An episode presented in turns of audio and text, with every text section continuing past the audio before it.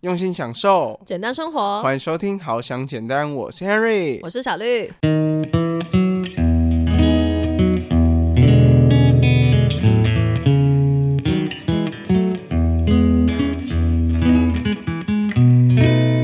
然后你会跟我说：“你可以不要再问我问题了吗？我现在真的什么都不想回答。”是不是有点像是有点？像，对，因为那个时候你就会觉得说，好，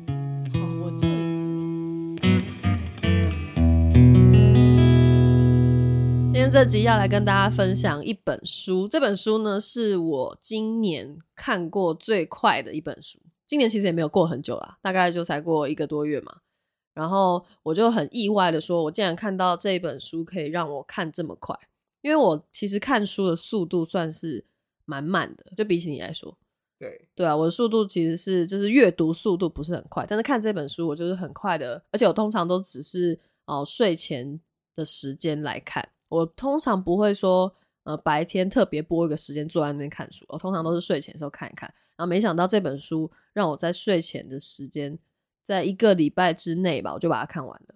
所以这本书它一定很薄，很薄，没有很薄，它就是普通的那种。两三百页的书啊，就真的跟普通的书的那个厚度差不多。这本书叫做《蛤蟆先生去看心理师》，所以如果不是因为它很薄的话，应该就是它是让你一直有兴趣去看的一本书，对不对？对啊，因为它是以那种对话方式的形式去写的一本书，就很特别。通常心理学的类型的书啊，比较多都是可能讲理论的，或者是作者在描述一个故事。他比较不会说本身就是一个故事的那种概念。我不知道你有没有看过一本书，叫做《被讨厌的勇气》。没看过，好吧，你也没看过 《被讨厌的勇气》。它是两个一个学生跟一个老师在做一些哲学辩论的对话的过程啦。那这本书也是，它是很像是故事书的概念，因为它本来灵感就是取自于英国的那个呃童话故事里面的角色，然后里面呢就是真的是有蛤蟆，它是主角嘛。对，然后他的朋友啊，什么都是一些动物，比如说呃獾呐，然后或者是呃水獭之类的这些可爱的角色，然后去建构这整个故事，然后透过他们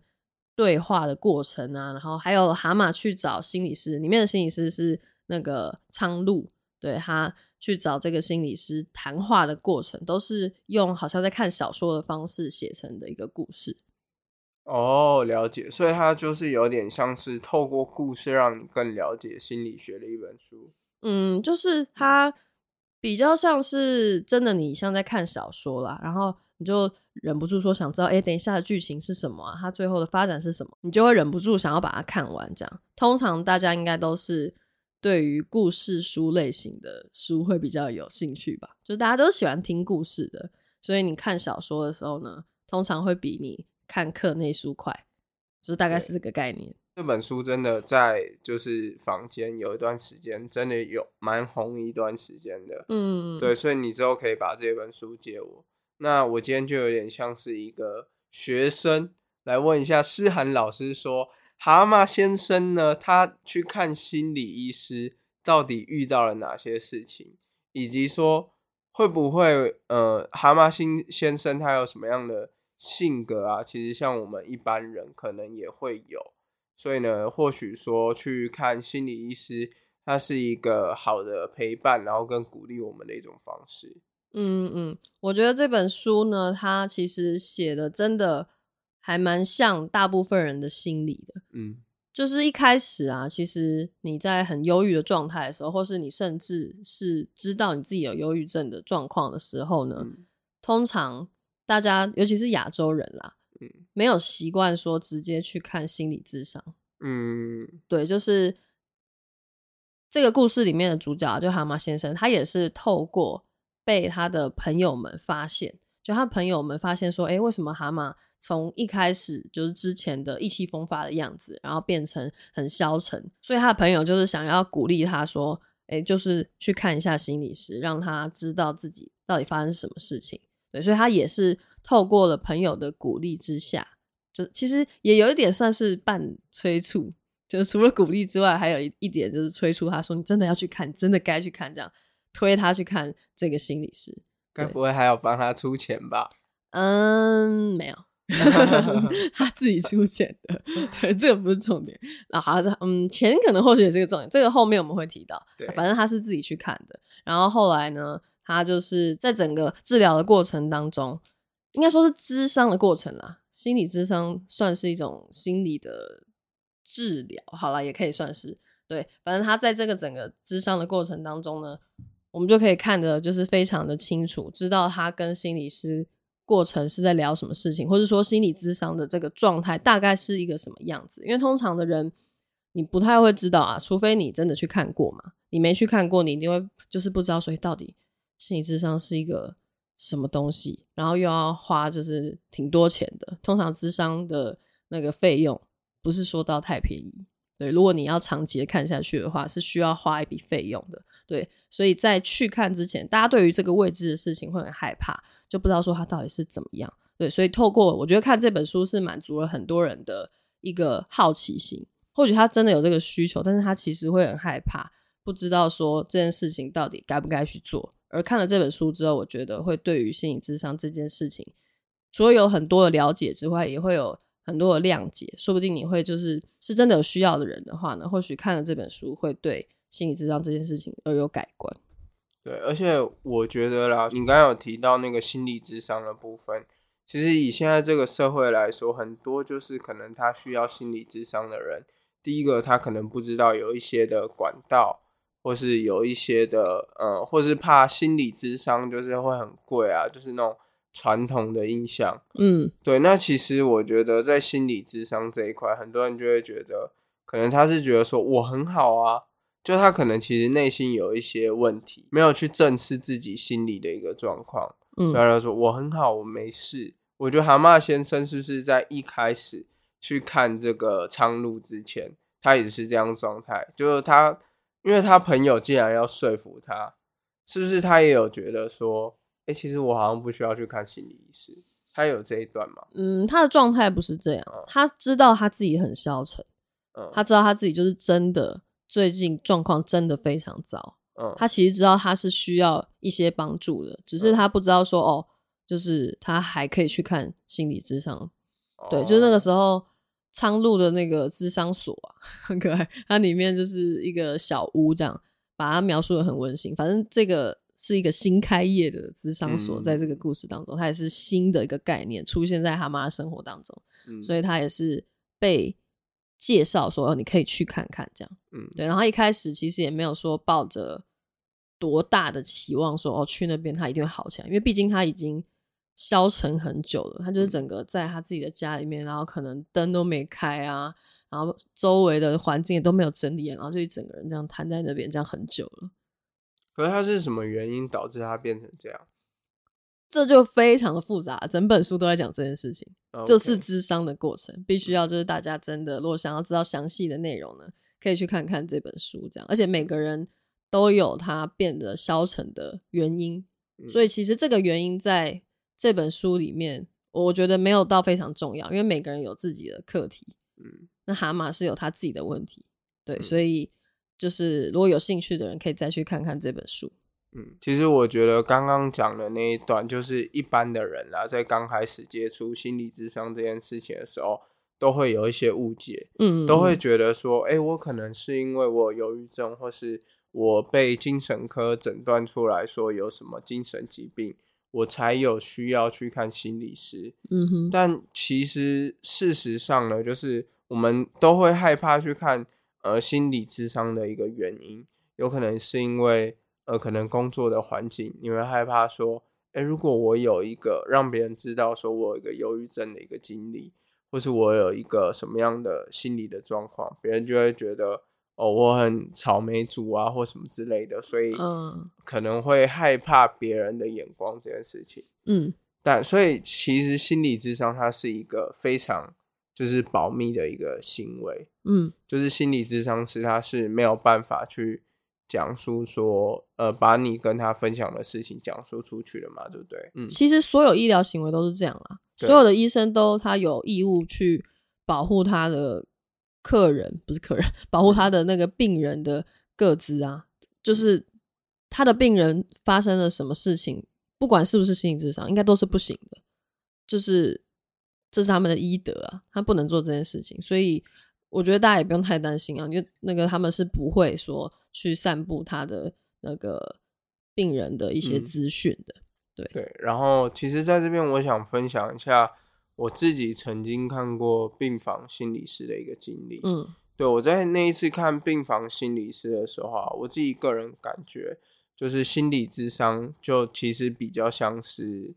嗯，有一个人在引导你，就是去呃找到一个自己比较可以接受的想法，对对对，然后让自己可以更正视自己心里遇到的问题，更知道怎么样去面对它，怎么样去克服它，怎么样去接受它。嗯，对我当时在看那个心理师的时候，呃，我只是觉得说，好像可以尝试看看这种方法。我并没有被诊断出有忧郁症，然后是精神疾病，嗯，只是因为那个时候在离癌的时候，真的有一段时间非常非常的低潮，嗯，然后身体很多的不舒服的部分，所以那时候我就想说，哎，或许我可以去去看，就是这种，哎，我才知道说有那种病房心理师这样的角色，嗯，所以我就尝试了我人生第一次的心理智商，嗯，对我尝试完之后，我就发现说。哎，其实有时候可以把心理智商当成是一种健心。对，人家不是说，嗯，我们健身嘛，我们可能会去找健身教练。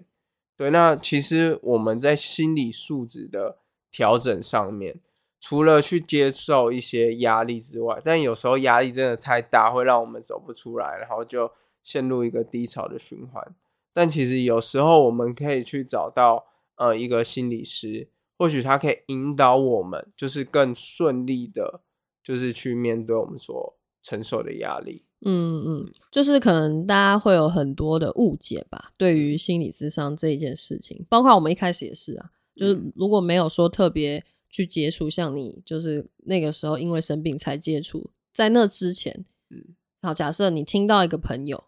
跟你说，哎，我最近去做心理智商，哎，你会有什么反应？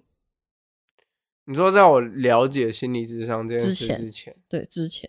对，我会觉得你怎么了？你还好吗？需不需要我怎么样帮你或什么之类的？对，一般人就会很惊讶，说哈，你怎么了？就是会很担心，觉得他好像真的超级严重。对，就就是会觉得好像去看心理智商的人，好像就是已经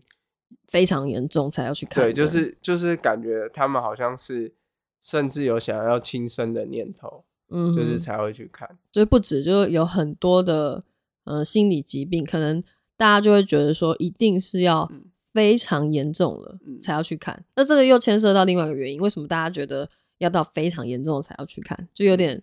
事到临头了才要去的这种状况，也是因为大家会觉得说，哎，有点害怕，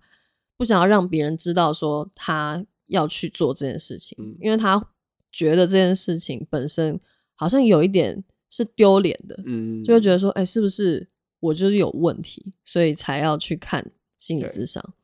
但是其实在这个地方，我觉得就是很多啦。如果大家去看，我们有很多，比如说呃，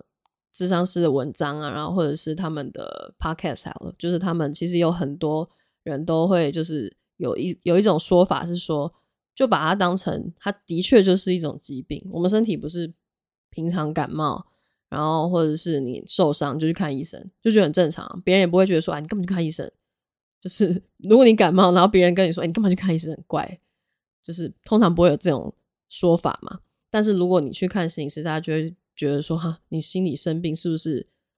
就是是不好的一件事情？就你本身生病就已经是很难过了，就是就是他。没有人想要生病嘛？对，但是大家就会有点污名化心理的疾病这件事情，所以才会觉得说，哦，好像这件事情是丢脸，不想让别人知道。去看心理师这件事情，大家真的，如果你想去看，就觉得最近真的有点低潮，就真的可以去看。特别是如果你还是大学生。还是高中生，甚至是国中生的朋友。嗯，学校其实本身就有对免费的资源，可以让你就是去做辅导。对，没错，因为等到你出了社会之后，你可能要去真的自己花钱去看心理智商的时候，你可能就会发现说这个费用有一点高。对对对对。但是我觉得有时候我们人生当中有一些的这种投资，就是其实也是需要的。嗯，就像你去请一个健身教练好了，你会发现说那种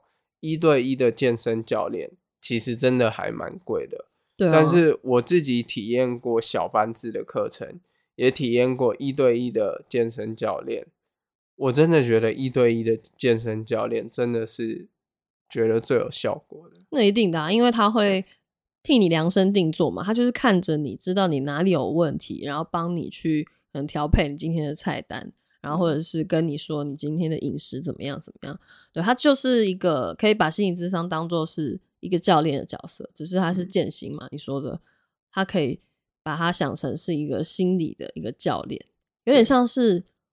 我不知道他们会不会这样觉得自己啊，就是我我不太知道说智商是会不会觉得自己像是一个心灵导师的概念，嗯。就是他会以一个旁观者的角度去看待他的智商的人嘛，然后去帮他看出更多盲点，所以有点像是一个心灵导师、一个教练的角色去看待这件事情。我觉得以这个面向去看这件事情，就会觉得说，哎，他其实也没有这么的严重，他就是一个普通的请一个教练来帮助你的一个方式而已，就是这样，没有那么的困难。对，而且我发现说，其实，在心理智商这一块，就依照我之前自己的经验来讲，就是你会发现说，他们不会直接告诉你方法，而是引导你自己想出方法。嗯，我觉得这个真的是一件可能有点困难的事情，就包括就是自从我开始了解到就是心理智商这些，然后以及看到一些。呃，心理智商师的一些著作的时候，一些书的时候，每一次小绿在跟我分享一些他比较可能悲伤的事情啊，或什么的，我都会很想要，就是尝试去引导他，就是自己去想出解决办法。但是我发现，哇，真的难，就是你会忍不住想要给答案。其实，对，真的就是一般人会觉得说啊，就很想要帮你啊，所以就会。想要直接帮你出一些主意，这很正常。就一般人不会说以像你这种所谓真的引导式的方式，因为毕竟智商是他们受过这么多的训练，然后课堂上的一些知识啊，那个学习，他们当然就是知道说他们必须要用他们可能问答的方式去引导他们的那个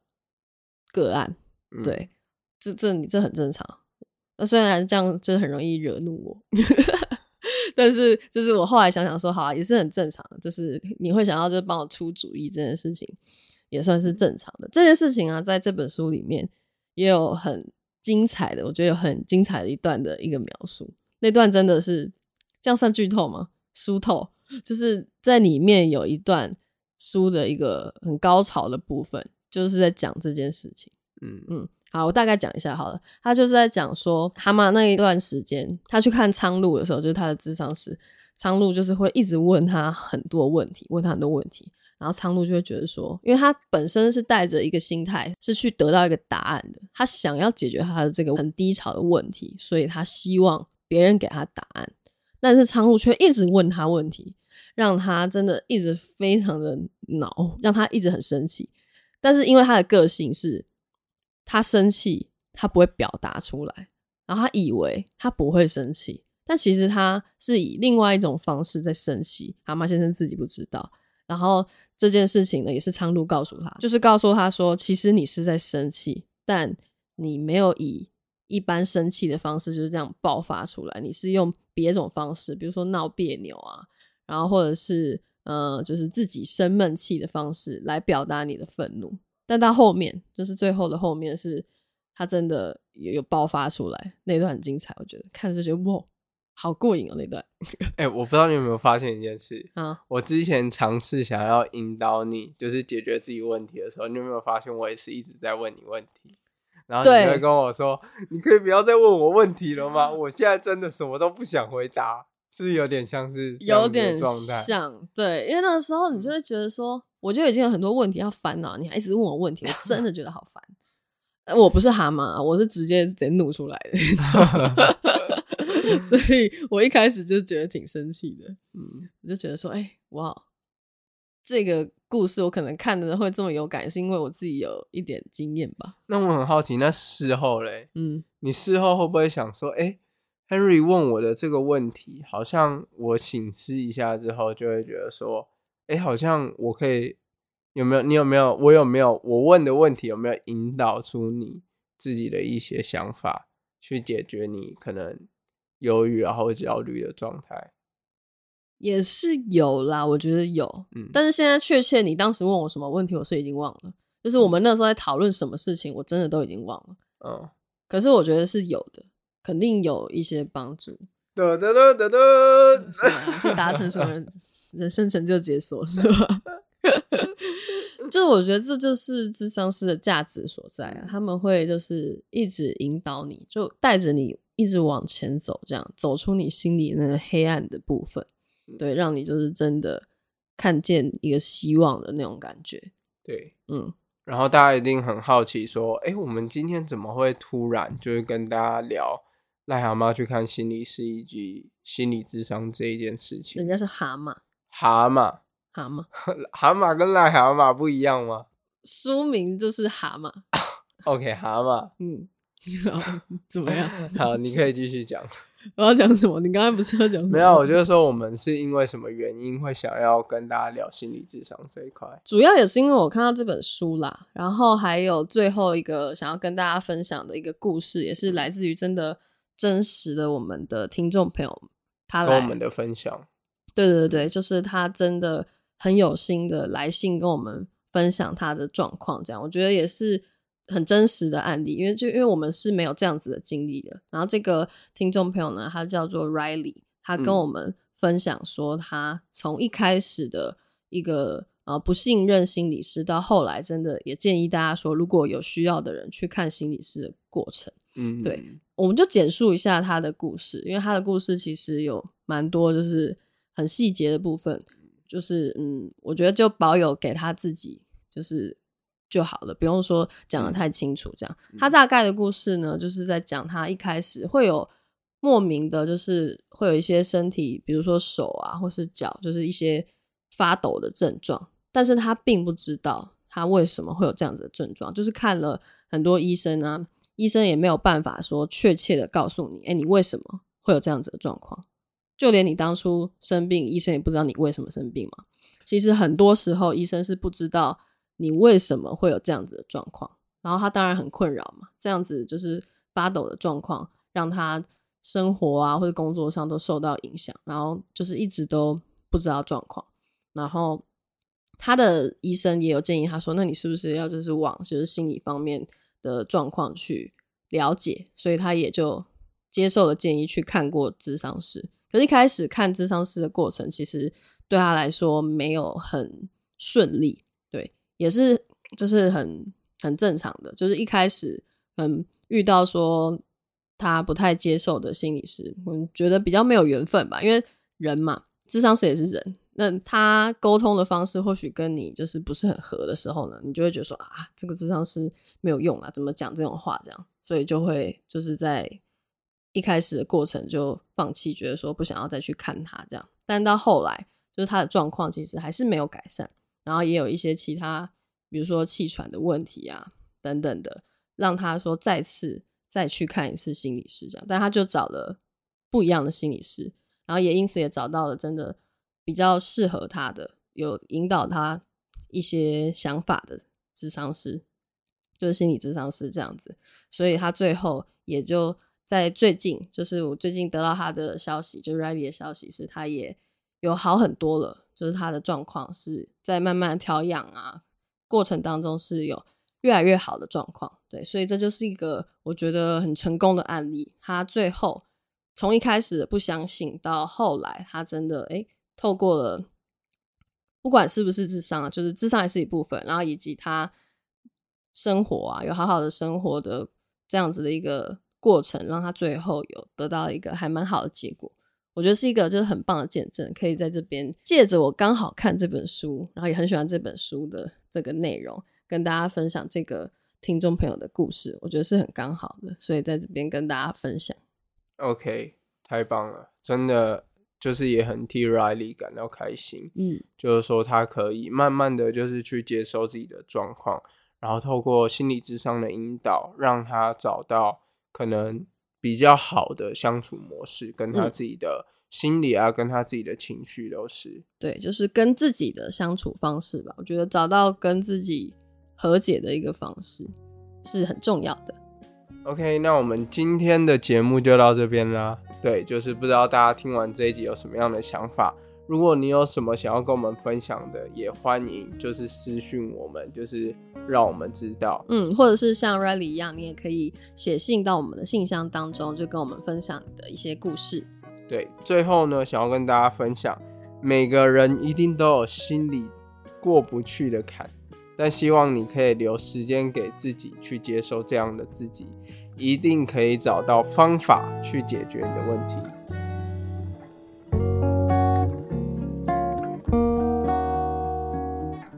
如果喜欢好想简单，可以点开资讯栏连接，用每个月一杯咖啡的钱赞助我们，也可以到 Apple Podcast 给予我们五星评价，分享你的想法哦。谢谢大家的收听啦。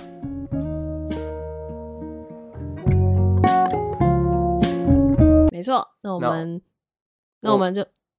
哎呦，你不要一直抢我的话，那我们就下次再见喽，拜拜，拜拜。